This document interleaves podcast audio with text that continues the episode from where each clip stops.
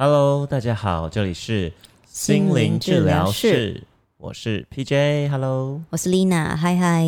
我们上一集聊了内观，大家意犹未尽。然后在内观的最后呢，一堆老师是自己挖了一个大坑。是，还你行说要聊什么？还行。我们要这一集呢，想要跟大家聊聊更多关于静心的一些方式，以及它带一些什么好处给你啊，以及你怎么进行啊，诸如此类的。我们要聊静心冥想，对，专心的聊。你预计要是聊个几天几夜？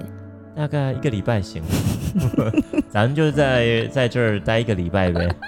你最近是不是看了很多就是有口音的新说唱？是，这最近都在看这个中国新说唱二零二零这个战马持这个赞助的 啊。哎呀，真的很好看啊！对，还有陪老婆看这个啊、那叫什么来着？三十而已，挺好看 的。所以今天如果 PJ 老师在过程中有一些卷舌音，这完全是自然的现象，大家不要介意。大家多见谅，糟糕了，亲，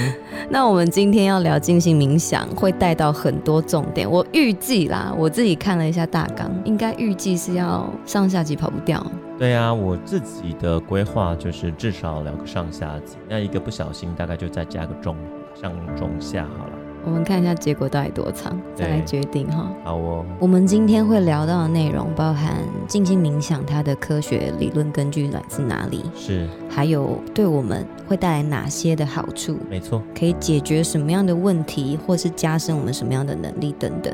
还有以及像我自己也有一些迷思，我今天就是一并有遇到，我就会发问，所以我觉得是会很实用跟有基础的一集。对，没错。大家准备好了吗？准备好了没？准备好，我们开始就进行一集，一 小时后见。好啦，就先这样子啦。那待会听到我们打呼声就是好。那我们现在要跟大家先来分享的是静心冥想的相反。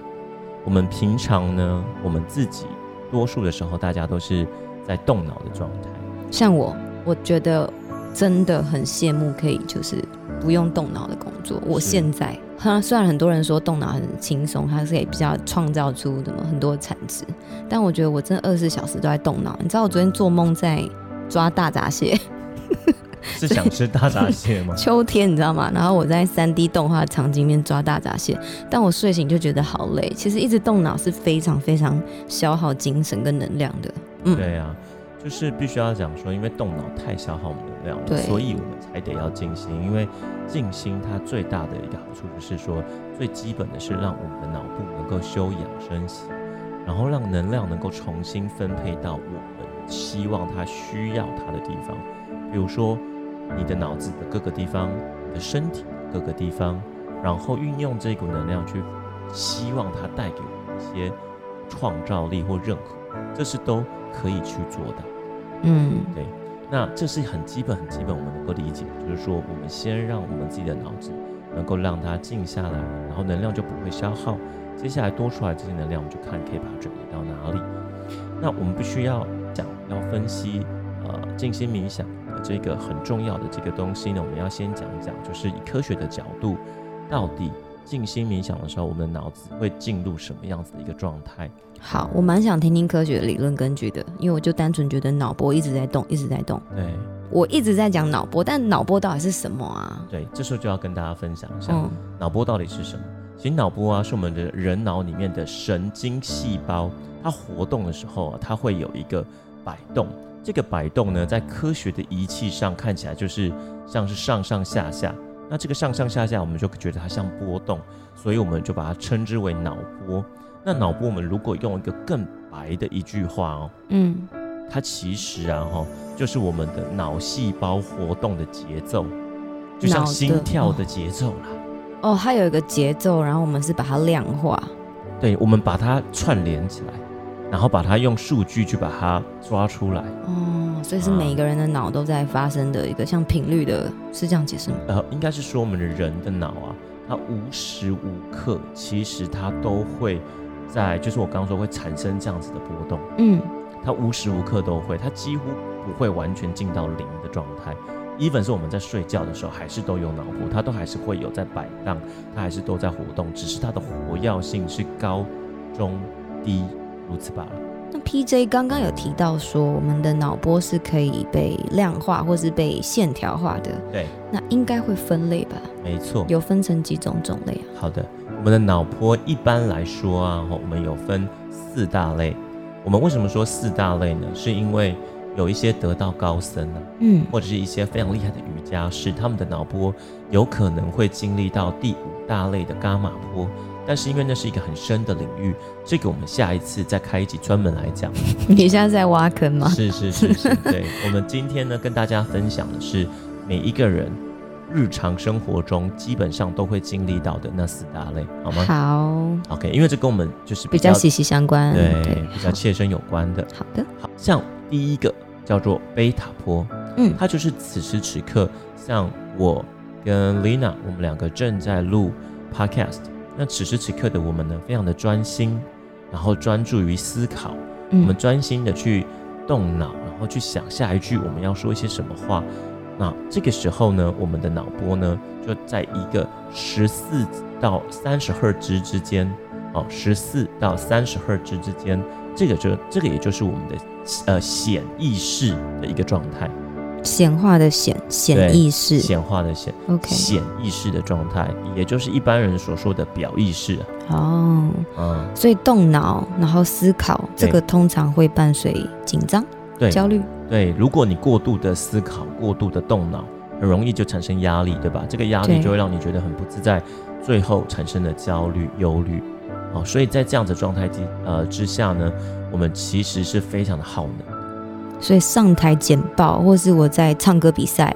那种专注的时候，通常都是在贝塔波对，没错，的状态，就像是任何我们基本上啊，你想的是你张开眼睛从事活动，嗯，大概都在这个贝塔波状态当中。那焦虑症的患者，他就常常处于这个状态，对不对？对，甚至就是大概一直在三十赫兹，嗯甚至突破再高一些。因为我刚刚说这个十四到三十是月末，也有的说法是说到三十八，所以它有可能到三十多去了，然后它就会盯在那边很高的状态，那居高不下就导致他的这些忧虑啊、压力这些来源就从这里，也很耗能哦哈。对，非常耗能。所以我们很容易去理解是数字越高，它消耗的能量就越多。嗯，啊、这是脑波上面所带给我们的理解。那接下来呢，第二个就是我们从贝塔波降下来一些。我们刚刚有说的第一个是从十四赫兹到三十赫兹左右，对，那接下来呢是阿法波。这个阿法波呢，它就是约莫从八赫兹到十四赫兹左右，降下来了一点。对，降下来一些。那这个呢，就是我们要进入潜意识之前呢，我们就刚刚说了，这个显意识，也就是所谓的表意识，我们从表意识进入到潜意识之前，会有一个桥梁意识。这个桥梁意识呢，就是阿法波。那这个阿法波呢，通常是指当你闭上双眼，接下来呢，你慢慢放松你的身体，可是你的脑袋还是很清醒的。哦，这个时候呢，你的想象力就会开始喷发，会有一些灵感跑出来。哦，那这个时候我们也具有非常高度的学习力。嗯，那通常啊，这个是我们要要进去这个状态非常简单，就像我们刚刚点到的，只要你闭上双眼，开始慢慢的放松自己的身体，就会进入这个状态。这也就是很多的催眠的第一步，他会做一些催眠测试，就是先让你进入这个桥梁意识。啊然后，进阶能够进到潜意识去没解错决问题。没错，那我们平常在瑜伽的那个闭目养神的状态，就是这个波段吗？呃，瑜伽它如果做得好的话，它是可以做到 theta 或 delta 的。嗯，哦，那基本上呢，这时候就点出了我们的下一个叫做低塔波，那它就是潜意识的状态了。呃，低塔波潜意识呢，它约莫是在四赫兹到八赫兹之间。OK，那在这个状态底下呢，我们具有比较强大的创造力和灵感，那它也管控着像是我们的呃行为啊、信念啊、期望啊这些，是因为这个里面存有我们的一些记忆、情绪诸如此类的情感，我们的潜意识都存在很多的潜能以及我们的情感。那这些信念会导致我们的行为会怎么样去做？它不知不觉一直在影响着我们，不知不觉。对，所以才叫潜意识，因为它是我们平常没有发现的那个意识，就是表意识，也就是显意识的相反。嗯，好，那像这个时候呢，通常是指我们闭上眼，然后已经进入了睡眠状态，所以你的脑波就会降下来，降到这个比较低频的状态当中哦，那就会进入这个 theta 波。那通常在 theta 波啊，我们就开始做梦，做梦的情况就是 theta 波，哎，对对对，我们已经开始有梦境，所以我们刚刚说了，这是有创造力。对，反而越低频，然后反而越高的创造力。对，没错，没哦错，概念是这样。，对，没错。那到下一个更不得了了，就是到这个无意识的状态。这个无意识状态呢，它叫做 delta 波。delta 波呢，它是四赫兹以下。那到这个 delta 波呢，我们已经不仅仅是呃具有比较高的创造力或灵感，我们已经能够打开我们的直觉和第六感，我们能够感知这个世界，然后我们也可以感知像是呃 Lina 上一次讲的，就是如果你当内观嗯坐到很后面，你可以感受到一阵风拂来，你身体每一个微小的变化。老实说，你绝对是进入至少 theta 甚至 delta。那这个 delta 就是因为你的呃直觉、第六感都打开，所以你跟这个世界连接很很明确、很强烈。那你也对自己的身体的每一个部分都有很强烈的连接，所以你可以感受到很微小、很细小的那些动跟静。毕竟你刚刚说我们每个人每天大约都会经历过这样，所以我深层睡眠的情况下，对，也就是在这个纠察波，对对对对，没错。我们每一天呢、每一个人都基本上都会经历这四个状态，除非是那些失眠特别严重的人啊，就像我身旁这位 L 我已经举手了。 L 小姐 L L 小开姐头的丽 娜，对，哎对这样子等于身体是可以好好的休息，，对，彻底休息的一个状态。没错。所以我们也都说 Delta 它就是一个专门恢复你体力的一个脑部。嗯，因为你进入那个状态，你的身体就会进入非常非常深层的休息。你在这个状态之下，可以让你自己的体力恢复很多。对，所以我们每天由这四个不同的波段经历这些波段，组合成我们每一天的样貌。对，没错，我们的脑波就是，所以我们的脑波，我们可以从低的话，就是约莫四赫兹左右，一路飙到三十赫兹左右，这也就是我们的脑波一天二十四小时它在 run 的一个状态当中。嗯， OK，好，那像我自己啊，有尝试过，就是嗯、我让我自己闭上眼，呃，我我我很喜欢做静心嘛，嗯那我有时候我想尝试叫叫做一个叫做工作静心。工作静心是在工作的空档去休息一下吗？其实不是，他是一边工作一边静心。嗯，很什有么趣意吧思？呃，工作静心啊，它是指说有一个这样子的说法哈，就是说，如果人呢、一天有这么长的时间在工作，我们在公司的时间可能待超过大概八到十小时以上，嗯，那有这么长的时间在工作，我们能不能把这个时间也拿来有效的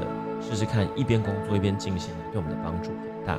所以我就尝试了，有的时候当我要开会的时候，我想要让我自己呃就是灵感非常多啊、文思泉涌的一个状态，我就试着在开会前先进入真正的静心状态，静心完之后继续开会。那开始开会的时候，我眼睛还是闭着的，我眼开始开会的时候，你眼睛还是闭着的。对，所以我还是在静心的状态当中，只是我开始说话了。开，因为我们一般的静心冥想不会说话吧？没错吧？因为我们说话，其实脑波就会开始 run，对，然后就开始进入到我们刚刚前面讲的贝塔波状态。那所以我尝试的就是说，我说话但不张眼，所以我还是维持让自己尽量把频率往下压下来。可是这个时候，我只说话但不张眼，我可以比平常拥有更高的专注力，但身体是轻松的，脑袋也是清醒的，但也是放松的，所以我会有很多的创意，很多的 idea 会跑出来。那这样维持多久啊？通常呃，我可以维持很久哎、就是这个会议如果要进行几小时，我就几小时都在这个状态当中。嗯，因为开会大家都是为什么？为了 brainstorming，为了做更好的准备、规划、计划，嗯对不对？激发一些想对想想所以法。对，所以我就尝试过好几次，是开会前先让自己进入静心状态，然后开会的那个状态之下，我眼睛不张开，但是我只动口说话，然后我会很慢，把自己的频率放慢，会比我们现在慢上很多。所以跟我开会的人那个他们也要降慢速度，呃他们没关系，但是他们得要习惯我，就会变得很慢。但是我会有很多很棒的想法跑出来，嗯，可以理想解到很理解多我自己平常想不到的地方。，这个画面很像八下在传递讯息 哎，对闭耶，着有一眼点睛，耶，哎，哦对耶，好像哦， 哎，对耶，所以他在那个当，PJ 八下，下，他也在接接收对啊，讯息接收哦，对，为什么一定要闭着眼睛啊？难道开睁开眼睛就不能够达到你刚刚说的那个状态吗？其实我说睁开眼睛不是做不到，这个我们待会后面跟大家分享更多关于静心呃这件事情啊，它不是完全不行的，而是我们人一般来说，只要张开眼，接收到的东西多了，我们就会越难静心。这个这个地方我们可以补充讲一个，就是佛法里面在讲的眼、耳、鼻、舌、身、意，因为我们有眼睛、耳朵、鼻子、嘴巴、住齿这些的，我们有眼、耳、鼻、舌、身、意。所以会产生色、声、香味、触、法。那有这些就会导致我们呃没有办法好好的静下来，活在那个当下，我们就有很多的感知感触。嗯，简单说就是我们的五感是张开的太容易被外面干影扰响、了吸引走。对，有声音我们就听声音，有有画画面面我们就看画面，或者是当如果有食物，那我们有有那个味觉，我们就去感受味觉。所以这时候我们都忘了去把真正重要的是放在我们自己的内心核心，然后不要去消耗，因为有那些觉，我们刚刚说那些五感嘛，那些觉，或者是呃佛法讲的这些呃六触啊，或那些什么之类的，OK，都都把它拿掉。 P C，你有听过超觉静坐吗？有啊，我的好朋友他是会就说，哎，等一下，给我十分钟，我要去补一下我的能量，他就开始闭眼睛，然后他心里会有一个附送一个音频的样子。那到底冥想花多久的时间是你建议的？每一次的冥想， OK，我先说哈、冥想它没有绝对的时间规定。嗯哦，静心冥想没有绝对的时间规定，为什么？如果你很忙，你一天就只有一分钟、三分钟、五分钟，哪怕啦，嗯只有一三五分钟也没关系。但是它需要的是，如果你每一天持续不断的做练习，这个东西它一定是越长越好。可是如果你很忙，每一天都能够做那一下，对你哪怕是那一下，对你一定也是有帮助。嗯，因为像我在那一关的时候，格林卡老师是希望我每天空出早晚各一个小时。那其实对我来说，我觉得有点硬，对所以我那时候看到我朋友，他是每天花个五到十分钟，对，就是可以做到他的禅坐的这功效。我说那我也要十分钟就好。呃，这是没错的。 嗯我自己的话是期许，就是如果能够早晚各半小时，嗯因为早晚如果各一小时，其实对于很多人来说是花没有那么多时间可以花在这了。嗯嗯老实说，因为你看你睡眠都不够了，工作时间压力又大，交通啊那些。但是我们是可以讲说，如果这是你要专门空出来做的话，嗯但是静心不见得一定要专门空出来做。嗯，这个是有很多的变化，很多的考虑的。它其实是因人而异，那嗯也可以去有很多的小调整去修改。所以这个可以后面的部分我们可以讲的更多。但至少我就是要讲的是说，哪怕你一天都只有一分钟、两分钟、三分钟也好先从开始，对你至少有做。如果你每一天持续都有做这一下，其实也不错。而且初期难免啊，刚开始一定会觉得说，哎，不知道自己有没有进去，那也没关系，就是一直不断的练习、练习再练习，你至少有先进入那个频率状态当中。我们再慢慢加长嘛，对，嗯就像按摩一样，我先从一节， 是，我先从半节加到一节。对对对，还可以再加 嘛，这个没有问题。那地点呢？像他就在我们很吵的环境，就只是背对我，就进入了进行冥想，然后五到十五分钟快速充电。那你会建议说，我们一定要在很安静的地方？ OK，好，静心冥想啊，基本上我先讲不要在哪里，不要在哪里呢？就是说我们尽量不要在那些能量太混杂、太乱的地方，因为在那些地方你也静不下来。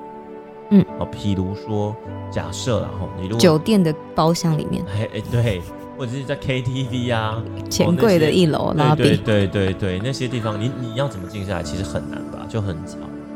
那你光是只听到那些声音，除非是本来就很厉害，他已经在哪都静得下来。嗯嗯就我们嗯刚刚前面讲，如果有一些得道高僧或什么之类，那或者是大师级，他信随手拈来都进入状态的那对种他情随况，时想要都行。那那个就当然不在这个考虑讨论之内了。对我们出街的人，对，还是建议在比较稍微安静，对，比较安静。然后我们刚也说，就是能量不要太混杂，所以呃，当然你不要去，比如说呃坟墓啊或什么之类，你可以在一些比较干净、比较安静的地方，你如果能够固定时常都在自己家的哦一个角落，对你固定一直在那里冥想的话，其实久了，那里的频率也会被你改变。哦，久了也可以，会就像福地福人居的对概念，对对我对每天冥想这个此地，此地也会被我变净化一下。是真的，因为真的你是自这个己概念散发出来的频率如果够稳、够强大，它是稳定输出的，它就会改变那个区域的能量。所以以后你自己再走回那个地方，你也会更容易进去。所以最好的方式其实是什么？就是定时定位定位，没错。你的时间，比如说你每天一睡醒，好，你就先静心冥想，然后是在同个地方静心冥想，那那个地方的能量就会很稳定。嗯，对。但是我们刚刚有讲哦，如果有些人真的超忙，或者是他已经是有了基础了，他都是在呃，比如说坐公车的路上，坐捷运的路上，掌握那一点时间，稍微做一下，可不可以？当然可以，只是说如果在那样的状态之下比较吵，也许你可以戴上耳机，听一嗯，些比较会帮助你的水晶音乐啊，或任何这样子的频协率。助进入状态。对对但是对基本功还是先要有，你不要先求我在很吵的地方对每天五分钟，那可能没有办法达到你对预期的效果。没错，所以准备一个可以冥想的垫子、小坐垫，然后固定在这个家里的位置是很棒的，对不对？没错，也会有点仪式感，对进入那个冥想的阶段。对。那到底可不可以在很暗的时候，我跟你讲，明亮跟暗其实基本上不影响，完所以全不影半夜响就算我真的习惯半夜睡前也是可以的吗？可以。我我要讲的是说，白天晚上差别在哪里？最大的差别啊，其实在于你会不会想睡觉。啊、你的精神状态是很混沌的，还是对我们常常很多人啊，一静心冥想就 睡着，对吧我一？开始是，对我一对对，开始是，一静心就睡着，然后他后来久了他就放弃，他就觉得说我根本没办法做到啊，因为我就睡着而已。嗯那是因为你已经花掉了太多的能量，嗯，你想要进入这个低频都很难进入，因为你直接进入最后我们说那 个 beta 跟 delta 的睡眠状态，因为会晚上的时候静心冥想，很多人是因为已经白天消耗到太多能量了，所以当你准备要睡前的时候静心冥想，你还没来得及把自己的频率慢慢的往下降，它就一次掉到最低。一次降到底，催泪，对 因对为对，太一次累了对你根本就没有进入那个阶段没有，每天都觉得对我以为我有静心冥想，其实你就是顺利的睡着。对，你就顺利的睡着。其实这当然，我们必须要讲，如果有些人有失眠，那嗯你、这个帮助你助眠，它也不是什么坏事了哈，不是什么坏事。只是如果你有希望真正的做到静心冥想这件事情，最好的方式是你如果每一天刚睡醒的时候，精神最好的时候，这是一个非常非常好的嗯时间建议，对，你在刚睡醒就可以做。那当然，其实，在很多的门派，它有非常多不同的建议哦。有一些，比如说会建议在早跟晚的十一点到一点之间哦，我有，听过、嗯这个时间，就是午时跟子时。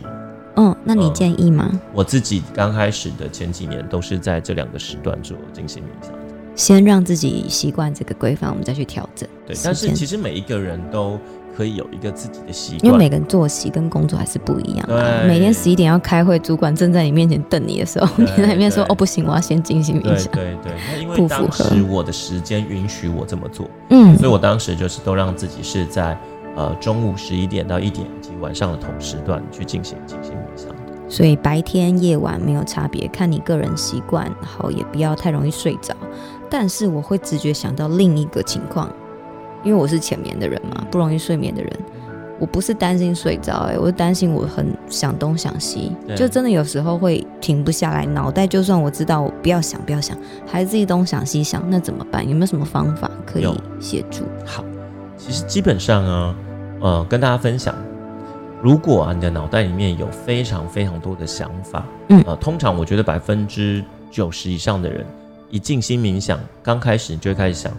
诶，隔壁王太太跟我讲说，那个下一期的那个会要不要会？ 还有明天的报告，对对对，今天哪个同事说了哪句话，对，然后待会是不是再忘记想疯晒我的衣衣服？，对，对我同时讲到衣服奇怪呢、对对，好，这不要诸侵如入我的脑波了。 对，诸如此类的这些，你会觉得好像很多的 to do list 就不断嗯跑出来，很多的杂念，哦其实不要紧。为什么？我们这时候你只需要尝试啊，把我们的脑当做一条马路。那这些想法呢，它就是像是一辆一辆的车辆。那我们想要进行这个交通管制啊，最好的方式是什么？我们呃，就是慢慢的让车辆减少，我们不需要一次规定车都不都要不见，你其实就开始设红绿灯，你让车辆慢慢减少。也就是说，如果你有很多的想法，想法来你就让它走，你让它慢慢的流掉。比如说你看见，你知道你已经想到隔壁王太太，就说好，那没关系，我不执着在这件事，我就让它流掉。下一个进来也不执着，让它流掉。那久了，慢慢的你就可以静下来。那还有呢，我们能够有更有效的方法呢？其实这个就是后面我们会跟大家分享的，就是怎么做哦，就是静心冥想它的呃更多的这个方式，我们会有分七种。